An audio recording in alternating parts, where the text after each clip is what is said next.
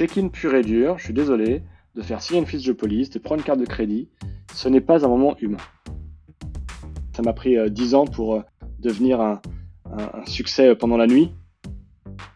Quand je suis rentré à l'école hôtelière, ma, vie a changé à, à 16 ans.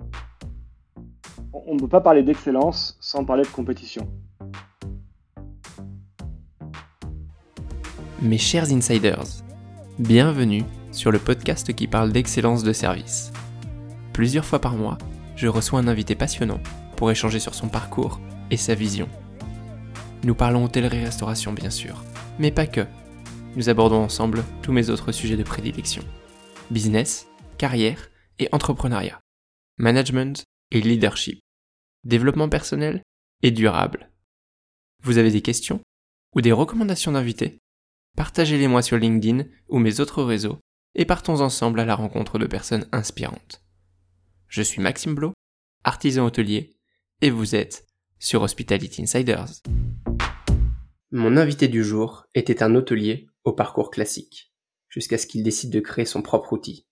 Il est désormais bien ancré dans l'environnement startup en expérience client, en plus de ses activités bénévoles pendant lesquelles il participe à faire grandir nos métiers. Je suis ravi de l'accueillir pour en savoir plus Bonjour, Bruno Lanvin. Salut Maxime, ça va? Ça va très bien, et toi Bruno? Ça va, ça va, écoute, hein, tout juste rentré de vacances, donc là, beaucoup d'énergie à, revendre. J'imagine, j'ai fait un, petit teaser sur toi parce qu'on va en parler euh, longuement, euh, mais j'aimerais savoir, en plus de tout ce que j'ai dit, comment est-ce que toi tu te définis? Euh, Moi je me définis comme passionné d'hôtellerie depuis 2001, ou hôtelier passionné depuis 2001. On parle, tu parles d'hôtelier en premier avant de, avant de, parler d'entrepreneuriat? Oui, oui, je parle euh, d'hôtellerie en premier. C'est une passion et, l'entrepreneuriat, il faut l'appliquer dans.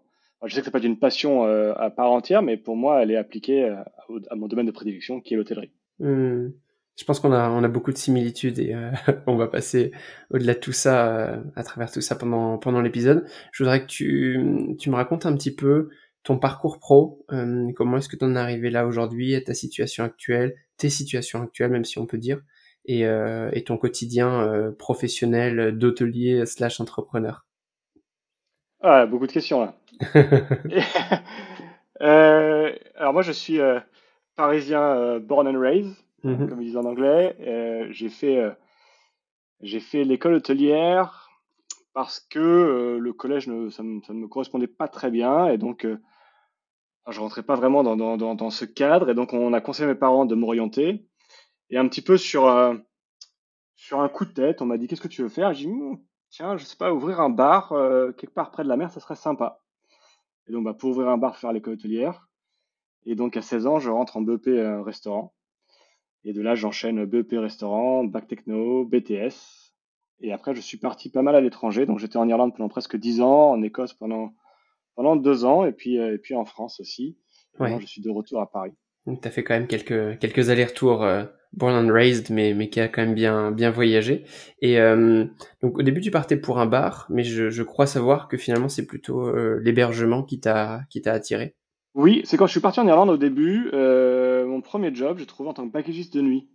Mmh et, c'était vraiment très très intéressant de travailler la nuit dans un hôtel d'aéroport. Ça a permis de voir en fait tous les métiers possibles de l'hôtel, parce que la nuit on est un peu tout seul.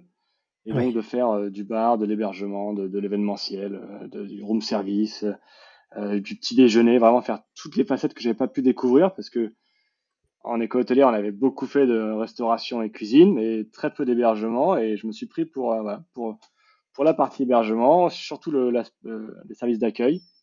C'est un truc auquel j'ai accroché et j'y suis resté du coup. Un parcours très très euh, très très orienté hébergement. J'ai vite augmenté, enfin, j'ai vite, vite obtenu des chefs de poste de réception. Ouais. Parce que l'Irlande c'est un pays un petit peu différent où on donne beaucoup l'avantage à la à, la motivation, à l'expérience terrain, et donc, euh, rapidement été promu chef de réception, et puis de là, directeur d'hébergement, directeur de service d'accueil, avant d'arriver là où je suis aujourd'hui. Oui, c'est la, culture très anglo-saxonne. Euh, euh, celui qui travaille beaucoup et qui travaille bien peut évoluer rapidement. On ne regarde pas forcément les diplômes, en effet. Moins, moins, que chez nous, en tout cas. Beaucoup moins, ouais. C'est très rare de voir sur une annonce un niveau de diplôme requis, en fait. Même sur des postes assez élevés.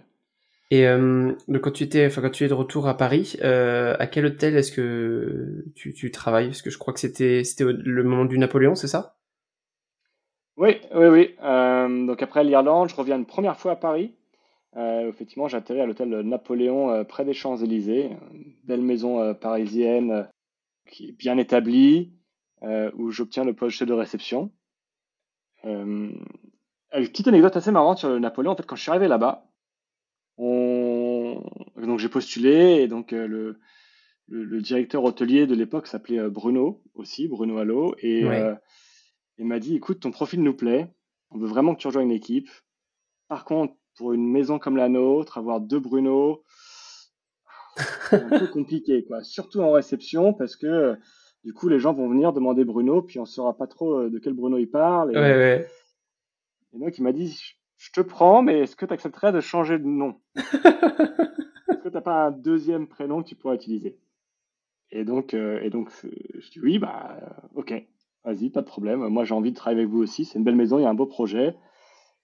Et donc, on était un de mes. Parce que ceux qui me connaissent savent que j'ai quatre prénoms, en fait. D'accord. Euh, donc, un de mes autres prénoms, qui est Paul. Ok. Et on l'a tellement bien fait que, à part la RH et, l'autre Bruno, il a fallu attendre mon pot de départ, en fait, pour que les gens euh, découvrent que je m'appelais aussi Bruno. Incroyable. Et en fait, sur le coup, ne le croyaient pas. Ah, c'est une blague. Si, si, regardez. Et puis à ce moment-là, tout le monde n'avait peut-être pas de, profil LinkedIn, c'était assez peu développé, donc il n'y avait pas de, Paul ou, ou Bruno Lanvin sur LinkedIn qu'on pouvait vérifier, j'imagine. En fait, j'avais changé, j'avais fait à l'américaine, parce qu'aux États-Unis, c'est une pratique qui est encore assez courante. Ouais. Et donc, euh, mes signatures partout, c'était B.Paul. Et donc, mon LinkedIn, je l'avais aussi changé pour B.Paul. Enfin, tout, en fait, pour, Et en fait, pendant longtemps, et ça dérangeait pas parce que je n'avais jamais vraiment travaillé sur Paris, donc c'est pas comme si je risquais de perturber un réseau parisien que je n'avais pas. Bien sûr. J'avais jamais eu l'occasion de travailler sur Paris. Donc, euh, et du coup, pendant longtemps, beaucoup de gens m'ont encore appelé Paul ou m'ont encore sur leur téléphone sous le nom de Paul. C'est génial comme anecdote. Il faut, il faut vraiment faire des concessions et, se donner euh, à tout niveau en hôtellerie-restauration pour percer, comme quoi. voilà, c'est un peu ça. Bah, il faut choisir ses batailles. Alors, ça fait bizarre au début, euh, on entend Bruno et on se retourne. Et... Puis bon, après, on s'habitue. Hmm. Puis ça, ça gêne pas plus que ça. C'était des pratiques très courantes il y a longtemps hein, de renommer les gens. Hein. C'est vrai. Il y a des pays où ça se fait beaucoup, mais en France, c'est quand même pas énormément le cas. On a des prénoms assez classiques et, tout le monde les, les, les utilise. Euh, très, amusant. Et alors euh, que je me situe bien, le, le donc l'hôtel Napoléon, c'est aussi la période où toi en parallèle tu commences à créer une entreprise, c'est ça?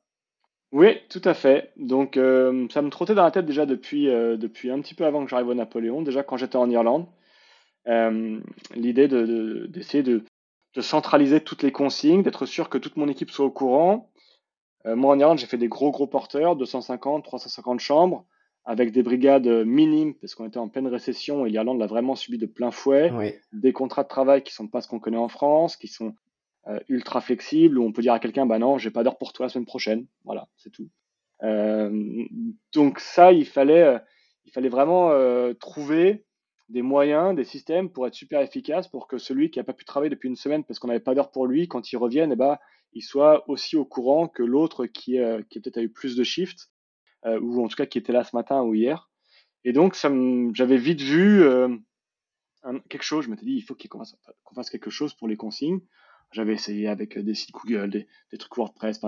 je suis un peu geek, je suis dans une famille de geeks, alors du coup, j'avais essayé différents trucs. Et, euh, et puis, c'est arrivé au Napoléon un jour, un jour en parlant justement avec, avec Bruno et, et, et, on avait, je crois, là-bas, on a mis un document Word ou un Excel qui était en place. Je me souviens plus quand je suis arrivé, mais et je lui parle de cette idée, puis il me dit, mais moi j'ai la même idée, euh, et ça fait déjà un, moment que j'essaie de faire des trucs. Et il m'a dit, bah vas-y, écoute, si t'es motivé, lance-toi. Euh, on te soutient, vas-y, lance-toi. Et donc, euh, c'est là que ça a commencé. C'est là que tout a commencé. On a fait un premier prototype qui a eu un succès phénoménal de Napoléon.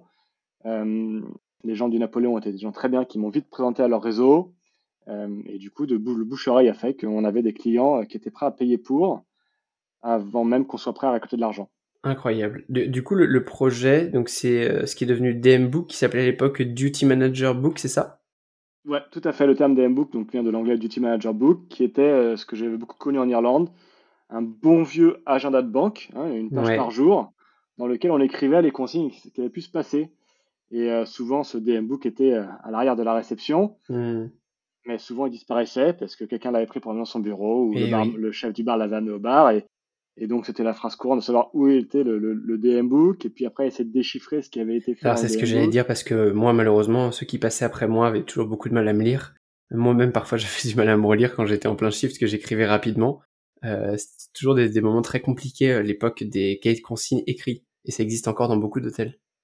Et oui, et en fait, euh, moi je suis fan du, du principe, et d'ailleurs dans DMBook on n'a pas réinventé la roue, on a repris le même mode de fonctionnement jour par jour parce que c'est quelque chose qui correspond très bien à nos métiers euh, opérationnels, quotidiens. Euh, il faut vraiment se former un petit peu agenda. mais le fait que ce soit papier, que ce soit illisible certaines fois, que, que quand on veut retrouver quelque chose, eh ben, il faut feuilleter. attends, je crois que c'était, ça avait dû se passer telle date, et puis on feuilletait 50 pages pour essayer de retrouver à quelle date ça avait été écrit. Bah, tout ça nécessitait d'être, d'avoir un petit aspect technologique dessus, et c'est ce qu'on a fait avec DMBook. Et ça a très mmh. vite pris.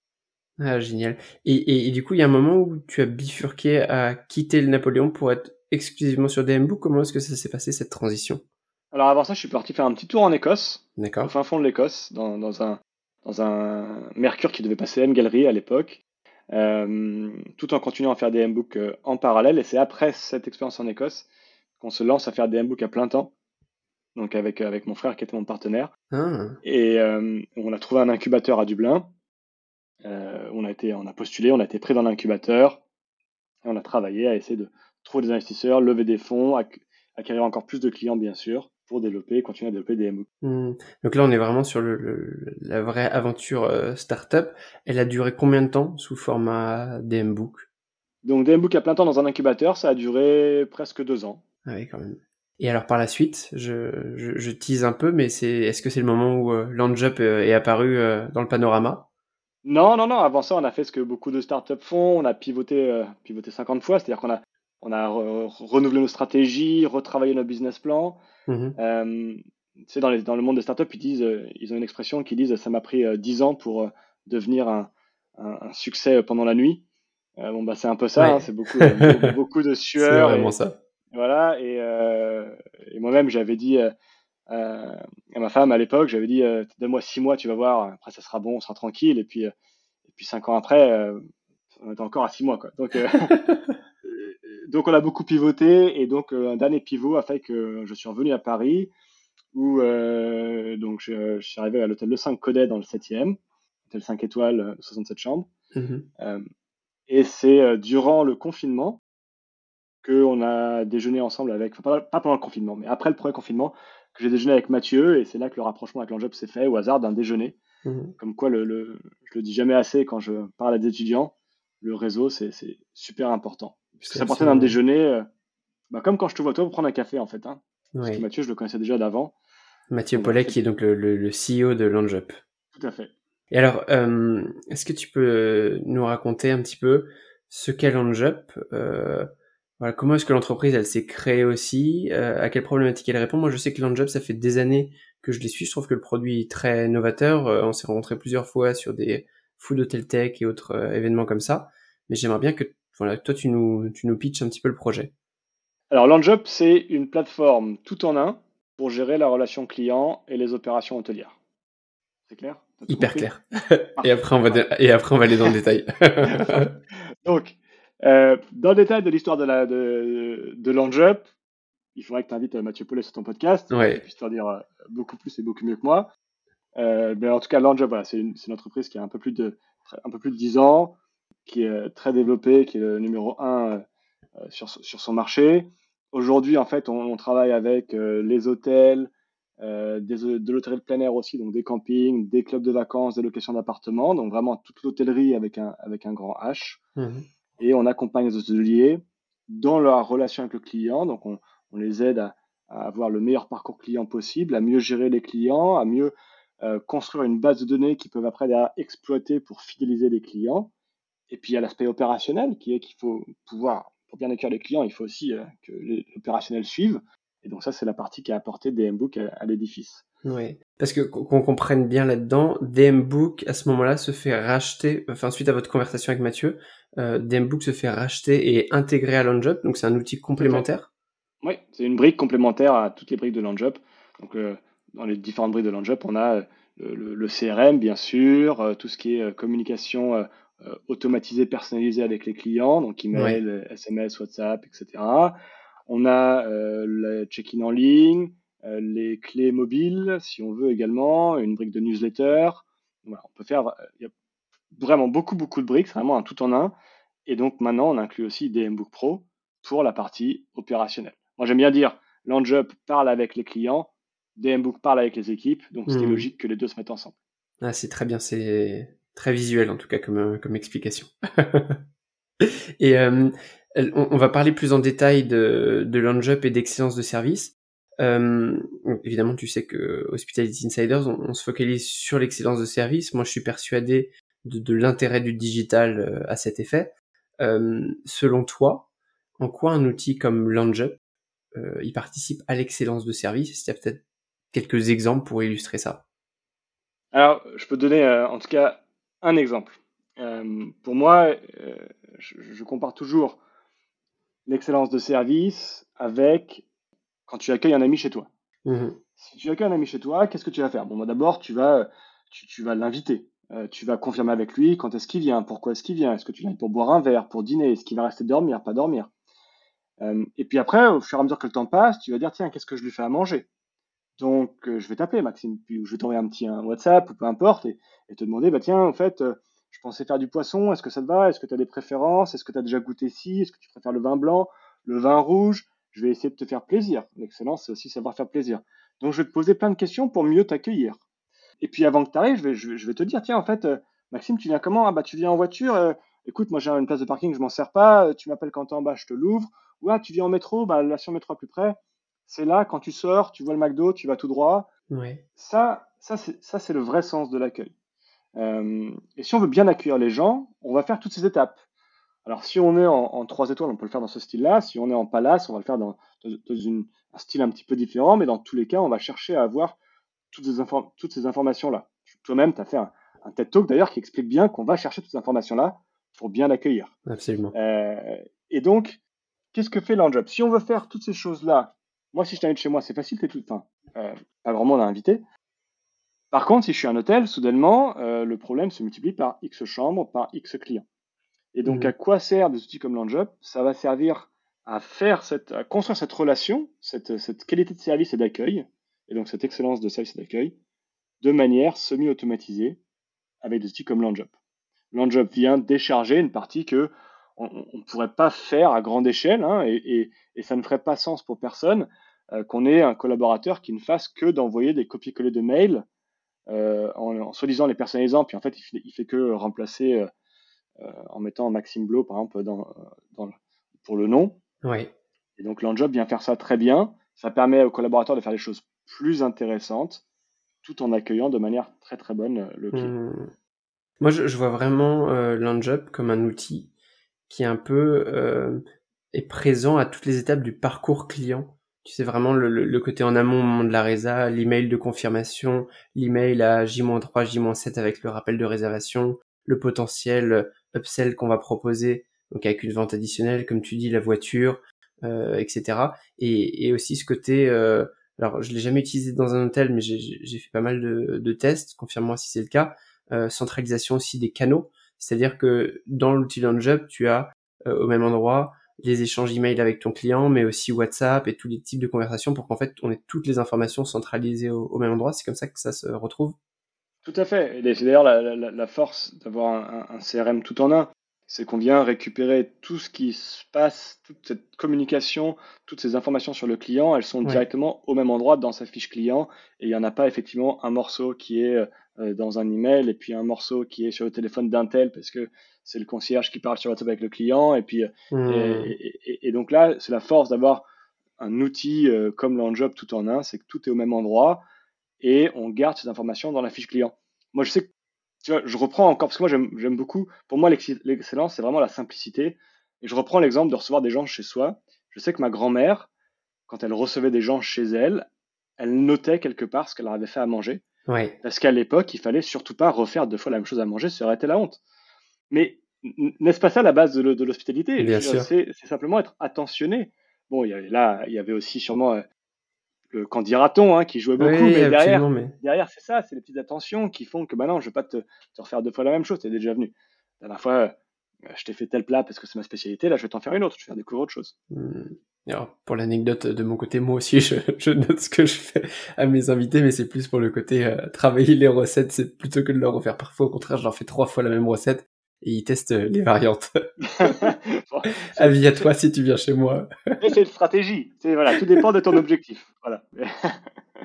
Euh, excellent. Et, et alors, euh, j'aime beaucoup tous ces parallèles entre l'outil, l'humain, l'excellence de service. On, on est vraiment là-dedans. Et justement, toi, quel rôle tu as au sein de LandJup actuellement? Alors moi, je suis un chef de projet. donc ça veut ça veut tout dire. Voilà. ça veut tout dire. Au quotidien, j'accompagne nos clients pour qu'ils utilisent le mieux possible l'outil par rapport à leurs objectifs. Hein, donc moi je suis pas un commercial, je, je, je c'est, il y en a un service commercial. Moi je suis là pour comprendre les problématiques du client et lui conseiller un paramétrage en adéquation avec sa maison, ses mmh. problématiques, ses objectifs. Parce que le but, euh, c'est pas de, de pousser euh, un outil, euh, enfin préparamétré euh, où il faut rentrer dans des cases. Le but, il est de comprendre à qui, on a affaire, de dire voilà, quelle est ta maison, parle-moi de ta maison, dis-moi tes problématiques, dis-moi tes objectifs. Et donc, c'est sûr qu'un hôtel qui me dit moi, je suis euh, euh, l'hôtel, euh, l'hôtel de, du centre-ville traditionnel depuis 1950, voilà, c'est emblématique de, telle ville. j'ai une clientèle plutôt âgée, etc. On va pas recommander la même chose que si je parle à un, une marque un peu lifestyle, pour pas toutes les nommer, en ce moment, c'est un peu la mode, euh, qui me dit, moi j'ai une clientèle de jeunes, de hipsters, de, de, de bobos, euh, super ultra connectés, euh, voilà. Et donc avec LaunchUp, on peut faire du paramétrage vraiment dans la finesse. Aujourd'hui, si on parle de parcours client, tout le monde, tout le monde connaît. Alors il y a le, voilà, comme tu as dit, le J-7, c'est le pré-step, il y a le in-step, il y a le post-step. Non, alors bien sûr, moi je peux faire ça avec LaunchUp. Maintenant, c'est pas le but de LaunchUp. LaunchUp, il est de dire, on part d'une page blanche. Voilà, on sait qu'il y a le moment de la réservation, ça c'est notre point de départ. Et puis il y a le moment où il va check-in, ça c'est un autre, un autre, une autre milestone dans, le, dans, le, dans, la, dans, la, dans la ligne. Mais derrière, voilà, qu'est-ce qu'on veut mettre?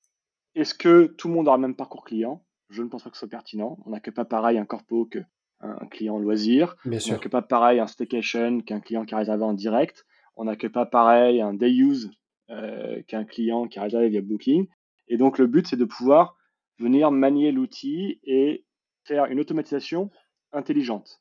Pourquoi intelligente? Parce que euh, on va vraiment la cibler, la personnaliser euh, pour les clients et pour l'hôtel. D'accord, et c'est très clair.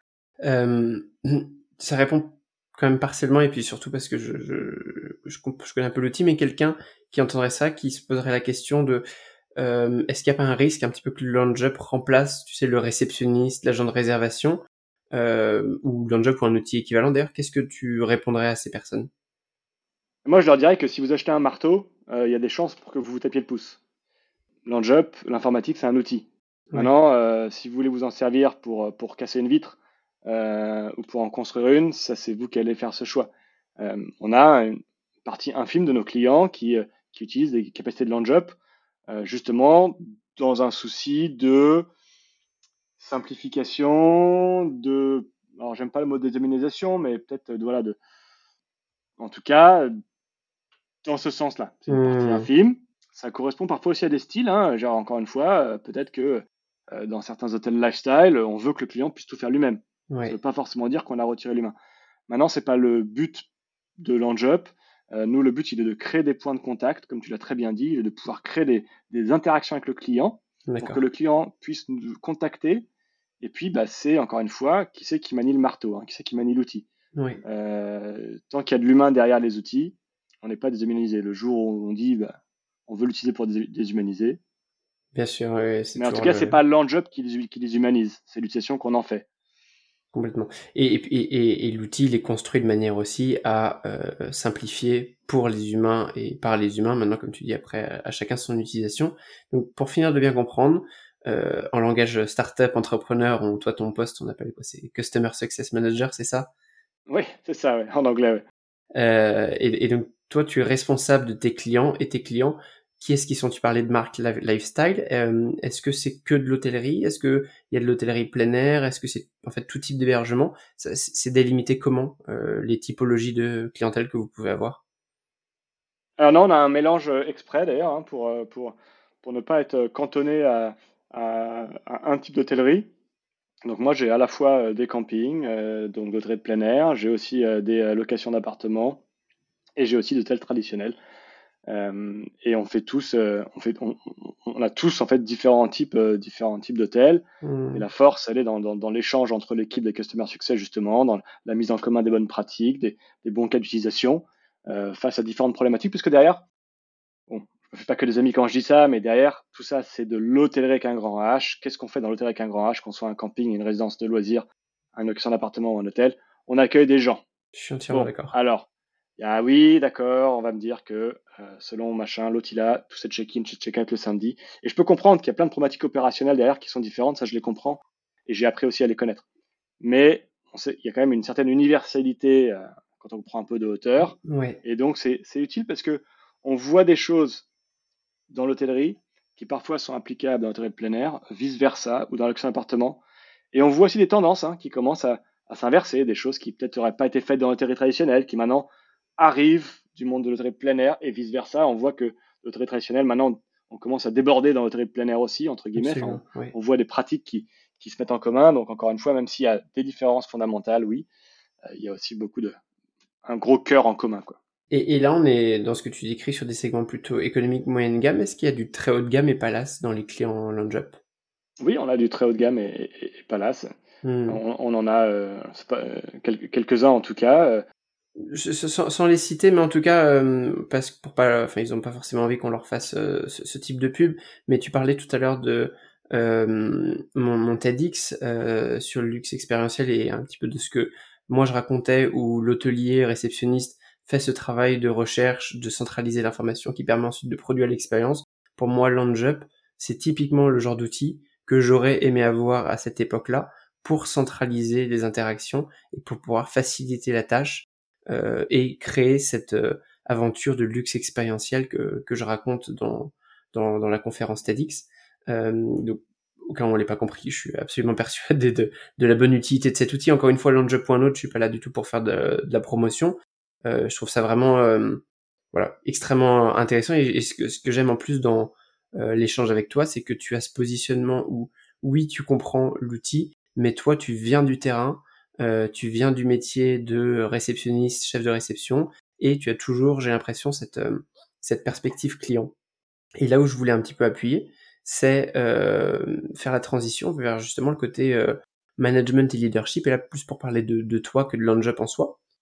là, je m'adresse au, au Bruno, chef de réception, qui un, jour s'est retrouvé tout, tout seul entrepreneur au cas avec son frère, puis ensuite racheté dans une boîte.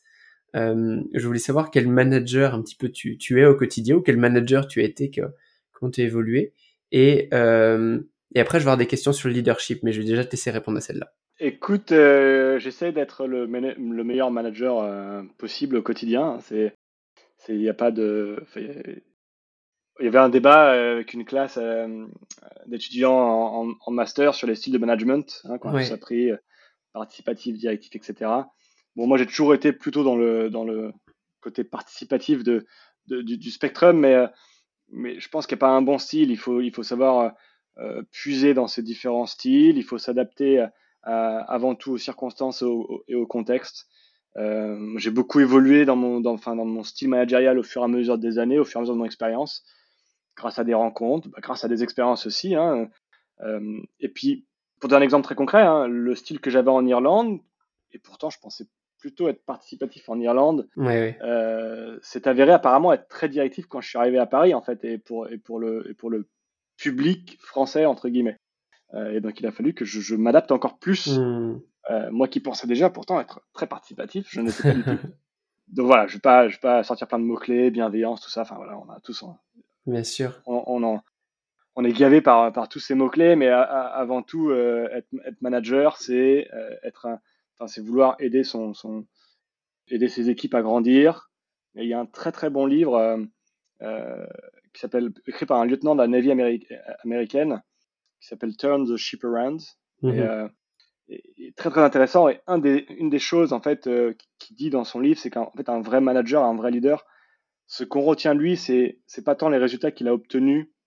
Enfin, il devrait pas être jugé, pardon, par les résultats qu'il a obtenus ou par des, systèmes qu'il a mis en place ou, ou, par sur le fait, si le fait que ces systèmes perdurent après lui, c'est des, des, des, des, mesures qui sont en fait biaisées. En fait, un vrai manager, on devrait mesurer par ce que sont devenus les gens qu'il a encadrés. Ouais. Euh, parce que c'est ça le rôle d'un manager en fait. Hein. Avant tout, c'est d'aider les, euh, les autres à grandir et, j'ai envie de dire, s'ils peuvent aller encore plus haut que moi, bah, j'aurais plutôt bien réussi au final. Mmh. Ouais, c'est ce côté aussi, la coach, accompagnateur euh, qu'on peut retrouver chez le, chez le manager. comment tu gardes aujourd'hui encore un contact avec, euh, avec le terrain? Est-ce que parfois tu te sens pas un peu plus? Enfin, moi en tout cas, c'est mon ressenti euh, d'hôtelier aussi qui maintenant je suis entrepreneur. il manque parfois ce contact terrain qu'on pouvait avoir quand on était chef de réception. Comment est-ce que toi tu le maintiens? Comment est-ce que tu te gardes aussi au fait de, de l'actualité de, de nos métiers? Alors, L'avantage, en fait, c'est que je parle à, un panel de d'hôteliers plus large que je, euh, que jamais entre guillemets, qui sont qui sont tous mes clients, qui sont partout euh, partout en France et, et, certains même en dehors des, des, frontières françaises. Et donc en fait, c'est beaucoup à travers eux que je me nourris de l'actualité, que je prends la température du terrain, euh, que j'écoute les différentes problématiques. Hein. Comme j'ai dit, avant tout, on essaie de, de, de répondre aux problématiques des clients grâce à nos outils. Donc c'est essentiellement grâce à eux que je me tiens au courant, puis à travers mon réseau, à travers l'actualité aussi bien sûr, et puis à travers mes expériences personnelles, hein, qui sont de, voyager, d'aller moi-même dans des hôtels ou dans des, dans des euh, locations d'appartements, des campings, etc. Donc cette curiosité naturelle qui est de savoir qu'est-ce qui se passe. Et euh, je sais que tu es un membre euh, actif de l'AICR, tu en es secrétaire général, je crois. ce serait l'occasion, je pense, de, de, nous toucher un mot de ce que c'est que, que l'AICR. Moi, c'est une association, enfin une amicale qui me, qui me tient à cœur. Euh, Est-ce que tu peux nous dire, puisque ça fait parfaitement le lien avec euh, tous nos sujets, euh, ce qu'est l'AICR Alors l'AICR, c'est l'association, enfin l'amicale internationale des chefs de réception et des sous-directeurs de grands hôtels. C'est une association qui existe depuis des décennies, qui a été fondée sur la Côte d'Azur et qui est présente dans une vingtaine de pays dans le monde. Le but de cette amicale, euh, c'est vraiment de regrouper ensemble bah, tous, les, tous les gens des métiers de l'accueil euh, pour échanger justement sur, sur euh, nos problématiques, sur nos bonnes pratiques, sur l'excellence dans, dans, dans, notre, dans nos métiers d'accueil au sens large.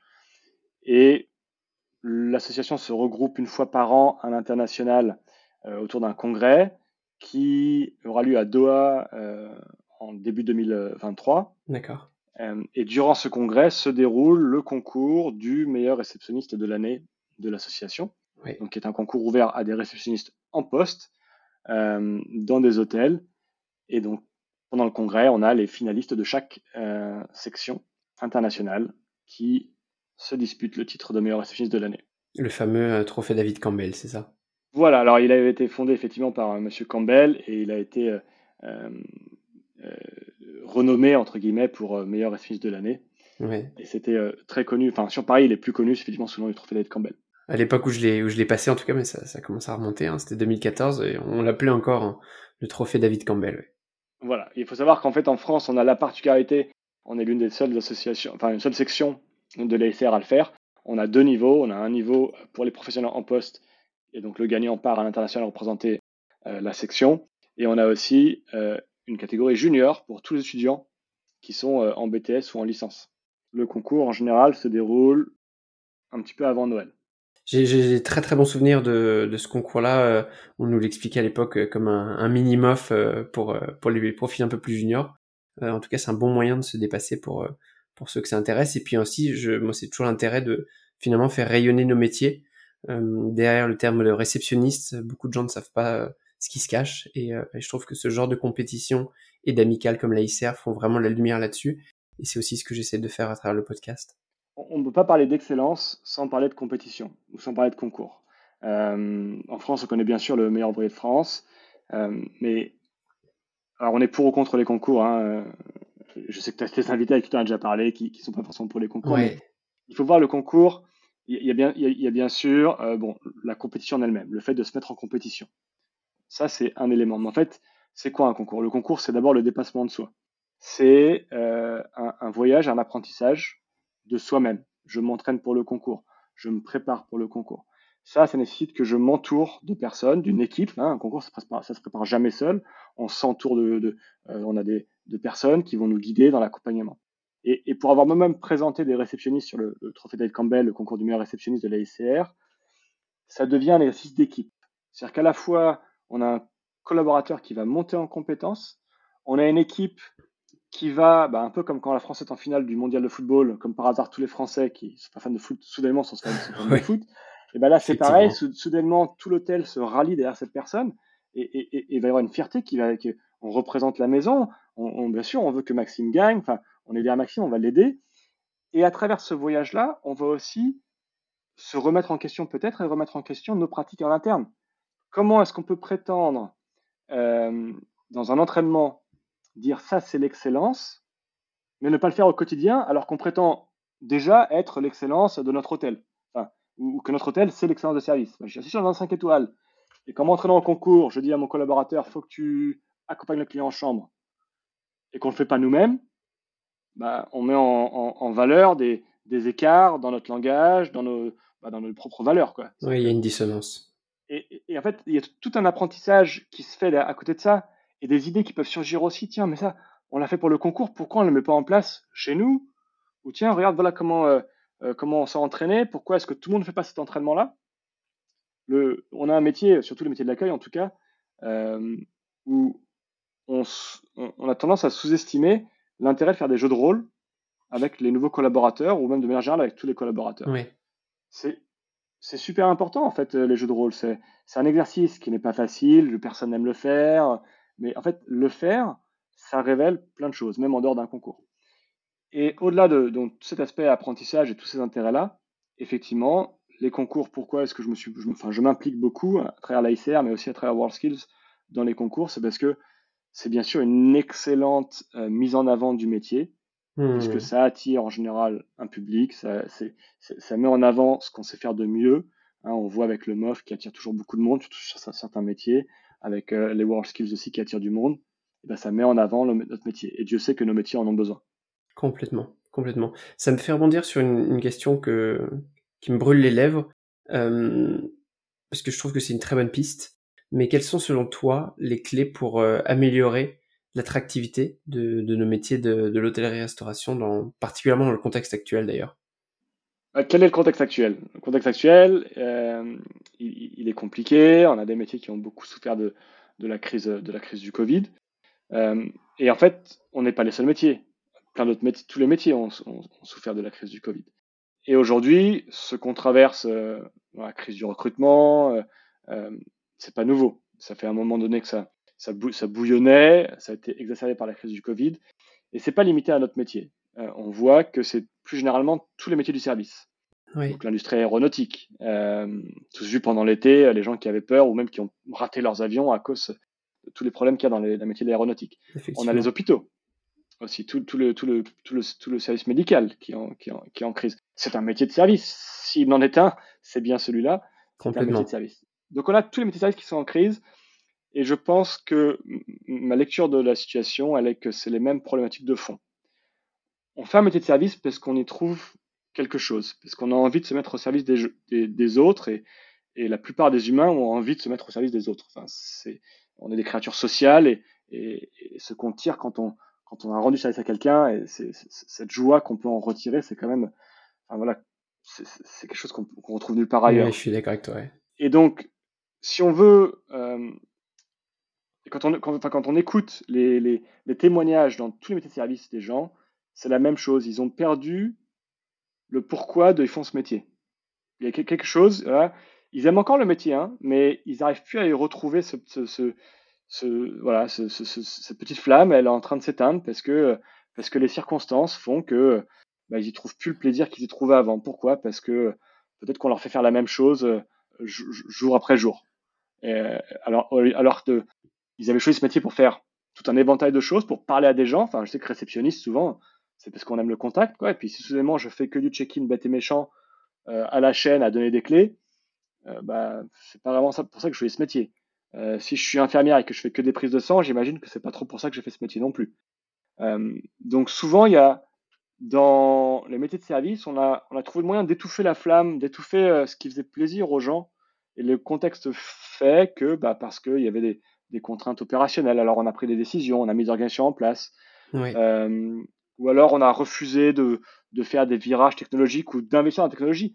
Aujourd'hui, il y a une chose que, que peut faire, par exemple, pour prendre l'Anjob, on n'est pas les seuls, euh, c'est dématérialiser le check-in. Et, le check-in, ce n'est pas un moment humain. Le check-in pur et dur, je suis désolé, de faire signer une fiche de police, de prendre une carte de crédit, ce n'est pas un moment humain. Le moment humain, il est l'accueil. Est-ce que tu as fait bon voyage? Ah, Tu as des bagages. Attends, elle est bien garée ta voiture, c'est bon? Tu as payé le parc-mètre? Parce qu'il faut payer le parc-mètre.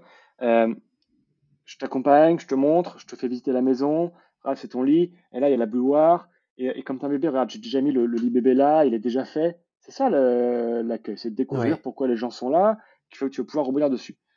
Euh, bah, pourquoi j'aurais pu travailler en réception? Bah, Parce que, ouais, être debout derrière un desk, et, euh, vous avez euh, quelqu'un qui, qui vous laisse pas bouger, qui, qui, qui, vous dit allez, allez, allez, allez, allez, il y a il y a la queue. Bah non, quoi, c'est pas pour ça que vous avez fait ce métier. Euh, et c'est dans tous les métiers pareil. Donc en fait, avant tout, si on veut euh, rendre le métier attractif, il faut d'abord le, le rendre attractif d'y travailler. Hmm. Enfin, moi, c'était, je sais pas, c'était le premier cours de, un des premiers cours euh, dans le management hôtelier que j'avais fait à l'école, quoi. C'était ça, quoi. C'était si les clients sont contents, enfin, si on veut que les clients soient contents, il faut que les équipes soient contentes, et si pour que les équipes soient contentes, il faut que le management soit content, et pour que le management soit content, il faut que les clients soient contents. Donc bon, alors, Management, il s'occupe des équipes. Les équipes sont contentes. Les équipes, elles sont contentes, donc elles s'occupent bien des clients. D'accord, ça c'est bon. Les clients sont contents, ils dépensent de l'argent, le management est content. Et la boucle est hmm. bouclée. Complètement, cercle vertueux. Voilà. Le problème, c'est qu'on a, on a des métiers de service où souvent, et j'en suis un exemple concret, hein, des gens ont été promus sur le fait qu'ils étaient compétents. Sauf que être manager, ce n'est pas euh, enfin, c'est un métier, c'est des compétences, ça s'apprend. Oui, tu, euh, tu m'amènes la, la, question que, que, je voulais te poser justement sur, euh, sur le leadership et le management, savoir si, ce sont des compétences qui s'apprennent. Oui, mais ça s'apprend. Et il faut bien comprendre en fait une chose principale, c'est que quand on est manager, on n'est plus en charge du travail. Mais c'est un auteur américain qui le dit, conférencier, Simon Sinek, hein, on n'est pas en charge du travail, on est en charge de ceux qui sont en charge du travail. Il y a une grosse différence. Et on a des métiers malheureusement, et c'est marrant, ça je l'ai entendu dans les hôpitaux aussi, où on a du coup des gens qui sont devenus chez le service ou, managers de, de, de, de, moyen niveau, la middle management comme ils disent en anglais, euh, qui ne sont pas formés et qui font ça en fait, c'est pas de leur faute, on leur a jamais expliqué. Et du coup, ce sont des très mauvais managers qui, sans, sans le savoir, souvent, et sans s'en rendre compte, rendent la vie très pénible des collaborateurs en dessous d'eux, qui du coup n'ont plus envie de travailler avec eux, n'ont plus envie de faire ce métier. Et à grande échelle, ça donne des gens qui, du coup, font de la mauvaise pub parce qu'ils disent Ouais, le terroriste, ils sont tous pareils, euh, c'est des longues heures, c'est des gens euh, intenables, etc. Non, c'est faux.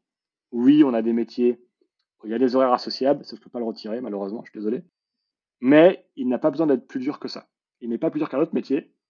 Et on peut, on peut vraiment s'éclater, et on est nombreux à l'avoir fait, dans ces métiers-là. Oui, c'est vrai. Et ça fait en effet un lien avec euh, ce que ce qu'on disait dans la question précédente, euh, avoir aussi des bons managers euh, bien formés. Alors déjà, il y a un point essentiel là-dessus sur euh, sur la formation qu'on pourra approfondir, mais ça participe au bon climat de l'entreprise et donc aussi à l'attractivité, au fait euh, d'après de, de, de, recruter les bonnes personnes et de les garder dans l'entreprise parce que on travaille pas juste pour une entreprise, on travaille pour les personnes qu'on côtoie et avoir au-dessus de soi des managers euh, bienveillants, pour reprendre ce bon vieux terme bien galvaudé. En tout cas, euh, ça donne envie de, de, de, rester dans la boîte. Et moi, quand j'interviens dans des coachings ou dans des formations, j'entends très souvent ça.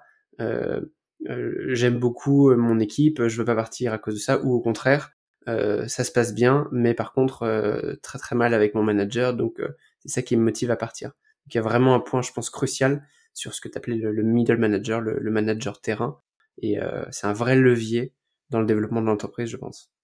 Ah, mais c'est, le. En fait, ce sont les, les, les, les premières euh, causes de, de, mal-être ou de bien-être, en fait. C'est, eux qui, la plupart du temps, détiennent euh, à leur niveau euh, allez, 80% des actions qui sont possibles. Ouais. c'est la checklist qui est trop longue, qui est infaisable, c'est lui qui peut la changer.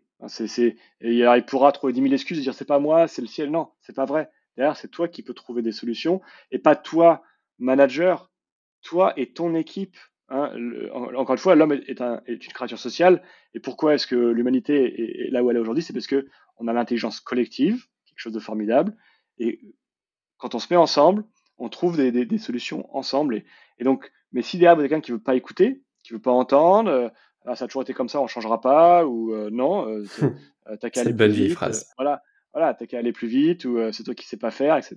Non, c'est eux qui détiennent toutes les clés. Donc ça, le fait que l'autre il peut pas aller prendre une pause cigarette, et, alors le, hall, est vide, il y a personne, le téléphone ne sonne pas, ils sont trois, ils sont trois derrière c'est le pauvre qui est devant, debout, il veut prendre deux minutes pour aller fumer, et tu lui dis non, pourquoi? Enfin, là, tu es en train de. Tu es honnêtement en train de lui rendre la vie. C'est toi qui rends le métier plus pénible. Oui.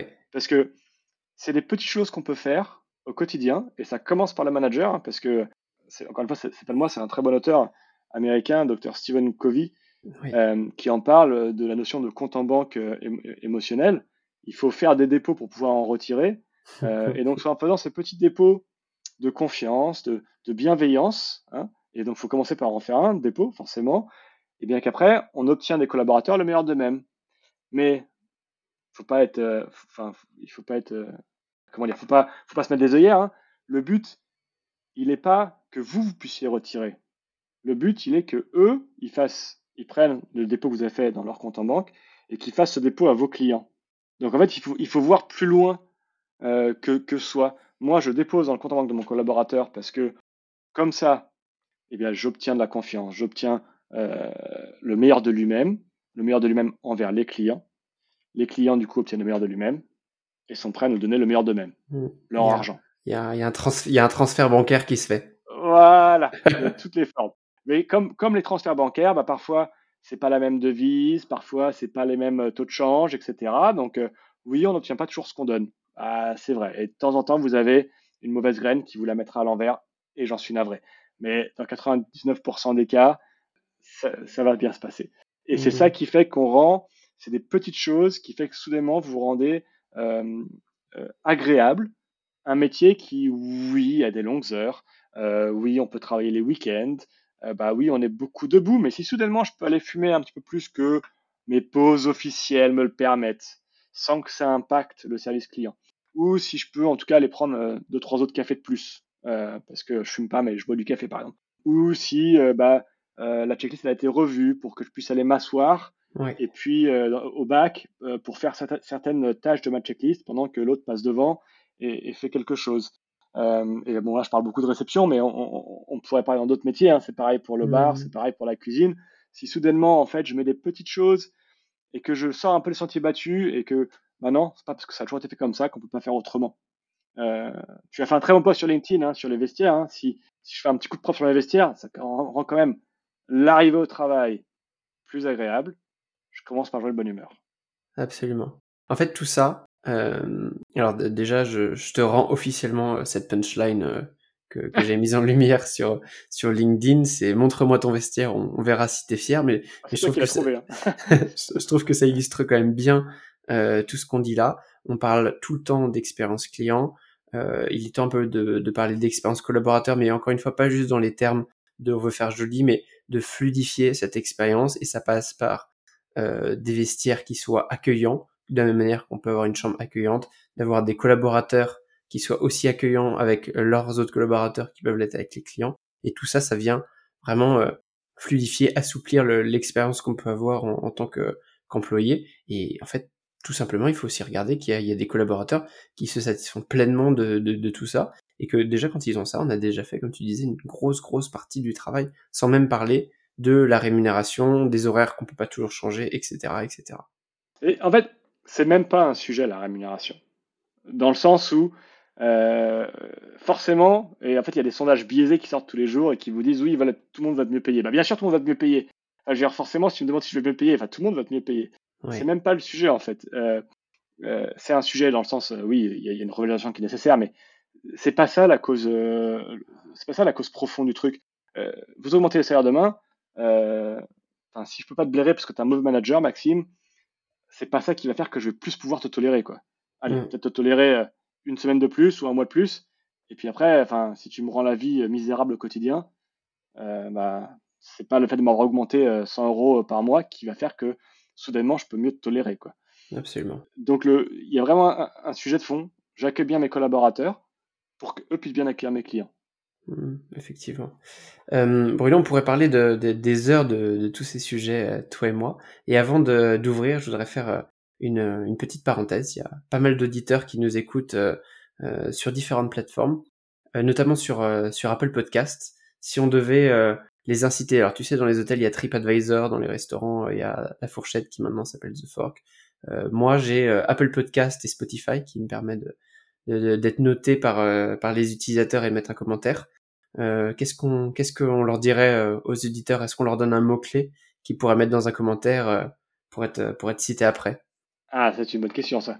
Alors il faut mettre les, il faut noter en tout cas les, les, les, de manière générale hein, le podcast, mettez une petite note, un petit commentaire et puis et si vous voulez en savoir plus sur sur Handjob par exemple, je fais ma petite publicité ou sur les concours de l'ASR et de WorldSkills etc vous pouvez, euh, pourquoi pas, mettre à Bruno, et euh, comme ça, on, vous recontactera. Mmh. Mettez un, un, un launch-up ou AICR dans, dans, dans, un commentaire et, euh, et vous gagnez un entretien stratégique avec Bruno, soit pour launch-up, soit pour l'AICR, un entretien gratuit 30 minutes où, Bruno vous présente ses services. Voilà.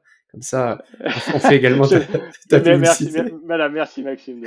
et je viens d'offrir tes services gratuitement, c'est vraiment sympa de ma part. N'hésitez pas en tout cas, c'est offert par la maison.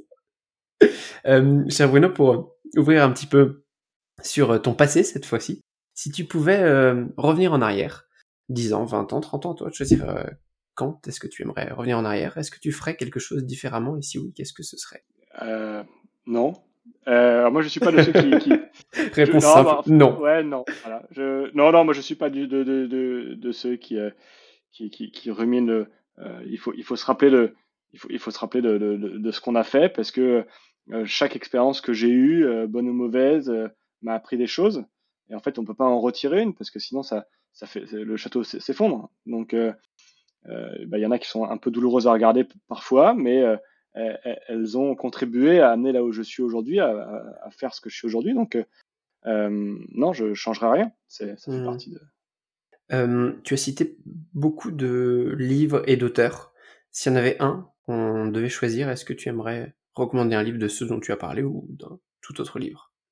Plus ou moins en lien avec ce dont on a parlé. Moi, je recommanderais un livre qui s'appelle, euh, donc c'est un livre écrit par une américaine, donc je donne le titre en anglais, mais qui s'appelle Permission to Screw Up. Mm-hmm. Et l'autrice s'appelle Kristen Edid. Euh, et en fait, pourquoi, euh, pourquoi ce livre-là? Parce que il est très proche de nous. c'est d'abord c'est une autrice qui est de notre génération et qui est une entrepreneur dans un secteur euh, très près de, de, chez nous, qui est euh, le ménage à domicile.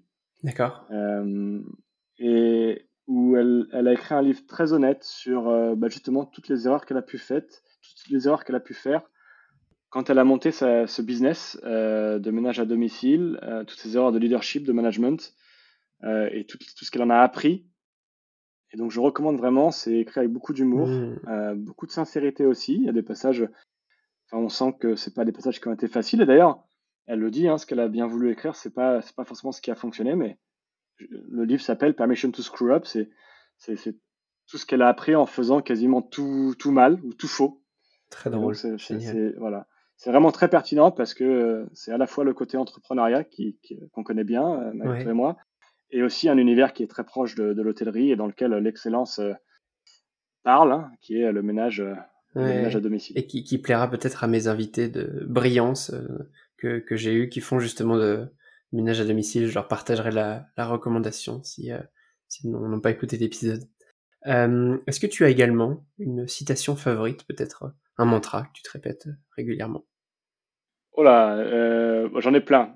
Une que j'aime bien en tout cas, euh, c'est un proverbe. Alors, en recherchant un petit peu, euh, comme tu m'as posé la question, j'ai regardé, euh, certains l'attribuent à, Franklin Roosevelt, mais euh, c'est une mer calme n'a jamais fait un bon marin. Mmh voilà, c'est alors c'est très léger, mais c'est aussi très profond, hein, dans le sens où bah, Ouais, c'est quand, euh, justement, dans ces mauvaises expériences, dans des expériences un peu compliquées, c'est là qu'on apprend, qu'on apprend plein de choses, en fait. Bien sûr. Quand on est confronté à la difficulté, absolument. Exactement. donc, euh, j'espère que dans cette euh, tempête que traverse l'industrie, il y a, y, a, y, a, plein de choses bonnes qui, justement, vont en ressortir. Ouais, je suis complètement d'accord avec toi. Après toi, Bruno, pour venir nous parler d'hôtellerie, d'excellence de service, d'entrepreneuriat, euh, qui aimerais-tu voir invité sur Hospitality Insiders Alors là, je suis désolé, Maxime. En fait, euh, je vais mettre un bâton dans tes roues, mais moi, ce que j'aimerais voir, et je pense que ça serait très utile dans, euh, dans le contexte actuel, j'aimerais bien entendre en fait des réceptionnistes, des serveurs, des gouvernants d'étage, des gens qui nous parlent en fait, non pas des managers, mais des gens qui nous parlent, bah, des gens qui aiment leur métier au quotidien, hmm. mais pas des managers. Et je pense que dans le, dans le contexte actuel, ça, après tous les témoignages, on a toujours que témoignages négatifs. Je pense que ça pourrait être vraiment intéressant d'avoir, euh, peut-être pas tous les épisodes, hein, mais complètement. En tout cas, un épisode consacré à des gens qui parlent, euh, parce qu'on peut donner les bons conseils, les bonnes pratiques et discuter que, voilà, euh, selon nous, il faut des vestiaires propres et il faut, il faut, il faut ci, il faut ça, mais je pense que ça aurait beaucoup plus de, de valeur si c'est des gens qui peuvent le témoigner et dire moi là où je travaille, je suis heureux parce que ABC. Oui, tu as complètement raison. Je, voulais inviter un groom, parce que c'est un métier qu'on retrouve pas dans, tous les hôtels. Euh, donc c'est une bonne recommandation. Et si d'ailleurs il y, a, des personnes qui se sentent concernées euh, en écoutant cet épisode et qui ont envie d'intervenir, pourquoi pas euh, m'envoyer un, message sur LinkedIn et, puis on, peut, on peut réaliser la demande de, de, Bruno avec grand plaisir au contraire. Donc soyez le prochain invité sur Hospitality Insiders. Tu peux peut-être faire une, une, édition spéciale, peut-être, hein, en, mélangeant plusieurs, plusieurs entretiens, entre guillemets, plus courts. il y a des, des, bonnes idées, oui, tout à fait. Euh, plusieurs entretiens, avoir plusieurs épisodes croisés, des débats. il, y a, pas mal de, de sujets. Mais tu sais, le, podcast n'en est qu'à sa deuxième saison et je n'ai pas l'intention de l'arrêter, donc je me note ça pour plus tard, en tout cas. Et merci pour, pour cette recommandation. Quelqu'un qui voudrait te contacter, toi ou LaunchUp, euh, ou l'AICR ou autre euh, contact que tu souhaites donner, quel est le meilleur moyen? Alors moi, euh, via LinkedIn, hein, vous me trouverez facilement et, et donc c'est Bruno, hein, pas Paul, hein, j'ai retiré Paul depuis. Bruno Lanvin, vous me trouverez, vous me trouverez sur LinkedIn. Et je pense que je remonte pas mal du coup avec toutes les différentes casquettes que j'ai. Bah, pour LaunchUp, vous, pouvez me contacter aussi via LinkedIn, mais vous avez bien sûr le site web de LaunchUp, launchup.com. pour l'AICR, vous avez le site de l'AICR, aicrparis.fr. Comme d'habitude, je mettrai évidemment toutes les références euh, dans le podcast. Et enfin, mon cher euh, Paul ou Bruno, euh, au choix, je vais te laisser le, mot de la fin si tu avais un dernier message à faire passer aux insiders, qui sont donc notre communauté de fervents écouteurs de, ce podcast. quel message serait-il? Et ben là, je vois une troisième casquette. On n'en a pas, pas beaucoup parlé, mais donc j'ai une troisième casquette qui est celle de, Skill Competition Manager pour la, compétition World Skills, qui est une compétition de très très haut niveau, euh, réservée aux jeunes de moins de 23 ans, qui n'est pas encore assez connue en France malheureusement, mais, mais le mondial aura lieu à Lyon, à Lyon en 2024. Et euh, petite instant publicité, la compétition du coup World Skills euh, de 2022 en réception d'hôtel aura lieu à Montreux en Suisse du 6 au 9 octobre au casino Barrière de Montreux. C'est pas loin de chez nous. Ça va être largement rediffusé, je pense, sur les réseaux et, sur les sites. Euh, je suis sûr que tu pourras mettre les liens en référence, mais vous avez Avec le worldskills.org et je vous recommande, euh, bah, pour mon métier en tout cas de réception, de suivre euh, donc du 6 au 9 octobre celle qui aura lieu à Montreux, mais en fait c'est une édition spéciale qui a lieu partout dans le monde. Vous avez un certain nombre de métiers qui auront lieu à Bordeaux d'ailleurs. Oui. J'ai vu l'annonce. Exactement. Et, euh, et d'autres un peu partout. Et vous avez tous les métiers de l'hôtellerie quasiment qui sont représentés. hein, service en salle, euh, cuisine, pâtisserie, etc. Donc plein de métiers. C'était une très très belle compétition de haut niveau qui a la vocation vraiment de mettre en avant les métiers, hein, dont on parle depuis le début, euh, dont l'une de leurs, euh, de euh, phrases, principales, c'est, skills change lives. Donc un métier, ça change la vie et, ça résonne en moi comme pas possible puisque quand je suis rentré à l'école hôtelière, ma, vie a changé à, 16 ans. Donc je recommande vraiment à tout le monde d'aller regarder ça. Mon cher Bruno, merci beaucoup pour euh, cette passion partagée. Je me suis beaucoup retrouvé dans, tout ce que tu as dit. J'espère que nos auditeurs, euh, et non pas nos écouteurs, mais c'était un bon jeu de mots euh, aussi. Et, et, on te souhaite tout le meilleur avec l'Anjup, l'AICR, World Skills et, toutes tes différentes casquettes. Et on te, on te suivra de très près. À bientôt. Merci Maxime, à bientôt. Mes chers insiders, merci d'avoir écouté cet épisode jusqu'au bout. Si vous êtes encore là, c'est que vous avez certainement aimé le contenu. Si c'est le cas, n'hésitez pas à laisser 5 étoiles et un commentaire sur Apple Podcast. C'est mon TripAdvisor à moi. Depuis peu, vous pouvez également laisser une note sur Spotify. Et surtout, surtout, pour ne rien rater de mes actualités, abonnez-vous à la newsletter sur hospitalityinsiders.net. Je m'appelle Maxime Blo et je vous dis à bientôt.